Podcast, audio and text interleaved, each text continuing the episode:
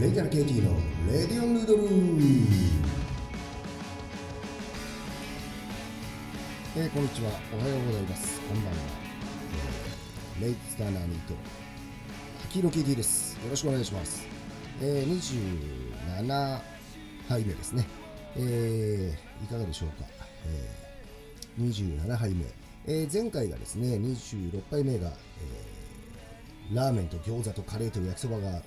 全部いっぺんに食べられても1000円ちょっとだぜっていう、えー、なかなかやってみたい人いるんじゃないかなっていう、えー、そんなね、北千住のリンリンと梅島の夢屋のお話をしたんですけども、えーとですね、今回は、えー、前回まラーメンだったので、えー、またですね、そういえばここ良かったなという、えーとですね、立ち食いそばですね、いわゆる。えー、これがですね、え、元町というお店なんですけども、え、上のですね、えー、あ、また4号沿いですね。前回の、うん、北千住の梅島の4号沿いですけども、えーとですね、まあ、上野駅よりちょっと北上野っていうんですかね、北側に、えー、ありますけど、並び、隣とかもね、えー、ラーメン屋さんだったりしますけど、えーとですね、こちらがですね、まあ、普通に、なんですか、そば、うどん、元町って書いてあって、いわゆるこういった立ち食いそば、えー、路面店とですね、まあ、メニュー構成、朝からやってて、えー、ご飯ものセットものもあって、お値段がリーズナブルというね、えー、まあ、僕の大好きなタイプのお店なんですけども、ここがですね、またやってくれますね、こういったお店が。なんと自家製麺なんですね。で、基本的には茹でたて。で、えー、天ぷらも都度揚げ。まあそう、一番忙しい時間帯はちょっとわかりませんけども、一応それが、を歌ってるんですね。まあもちろんラーメン屋さんとかつけ麺屋さんでも、えー、ありますけども、ただこれ、いわゆる300円台、400円台で食べられるような、えー、お手軽な、えー、お店なのに、えー、を作ってて、え、天ぷらも揚げてる。でちなみに、夕方からはあのおつまみもあるんですね。えー、そういったものをあの卵とじにしたものであったりとかおろしをつけて食べるとか。ここまで来ちゃうともうねそこらの町の普通のもうちょ、まあ、いわゆる高級店とは言わないですけどうん、まあ、麺を作ってないお蕎麦屋さんであったりとかうん、まあ、あとはねシャレっ気づいてるラーメン屋さんとか ちょっと言い方悪いですけど、えー、よりも、えー、ね麺作ってて天ぷら揚げちゃって揚げたてで。つまみまで夜作ってくれちゃう。ね出来合いのものでパパパっていうんじゃなくて、え、絞ったメニューではありますがここまで何ていうんですかね都度調理でやられちゃうともうすごいなと。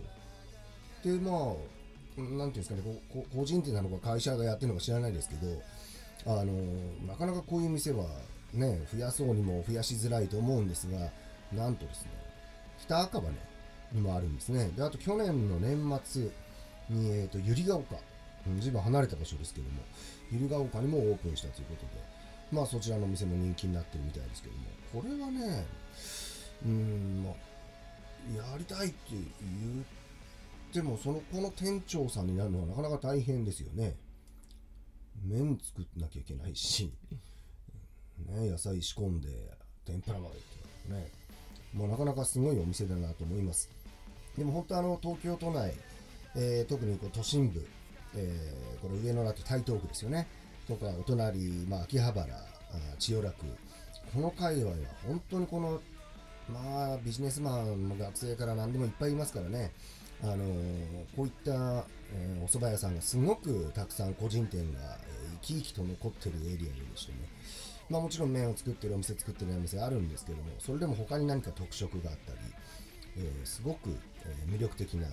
エリアなんでですね、えー、僕なんてあの、時間があるときは、えー、まあ、基本的に早朝に起きるんで、で、特に午前中に用事がないと、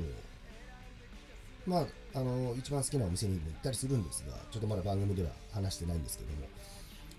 どっか出かけっかなってなると、やっぱこのエリアですよね。えー、上野、秋葉原、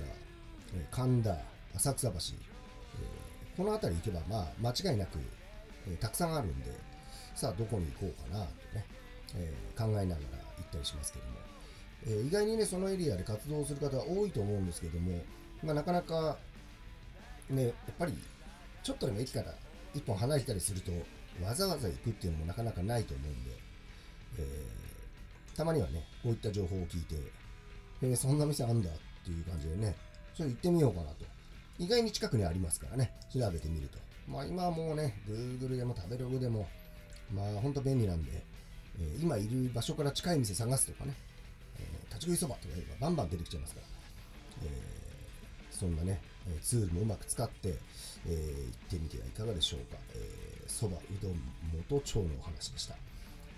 いや、でも本当ね、これから夏場、暑くなってきますんでね、冷たいおそばね、いいですね。冷やしたぬきとか、冷やしきつねとかね。まあ、冷たい麺の話もしなきゃいけないですね。でもこれ喋ってるとね、どんどん食べたくなってくるんですよね。どうですか？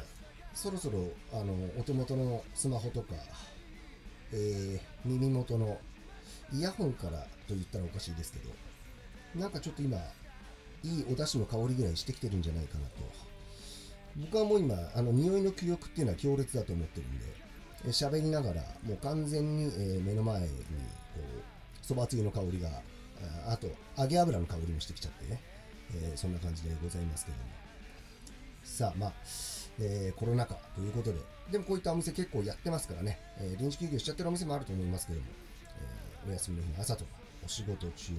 昼、帰り、営業もあり、え行ってみてはいかがでしょうか。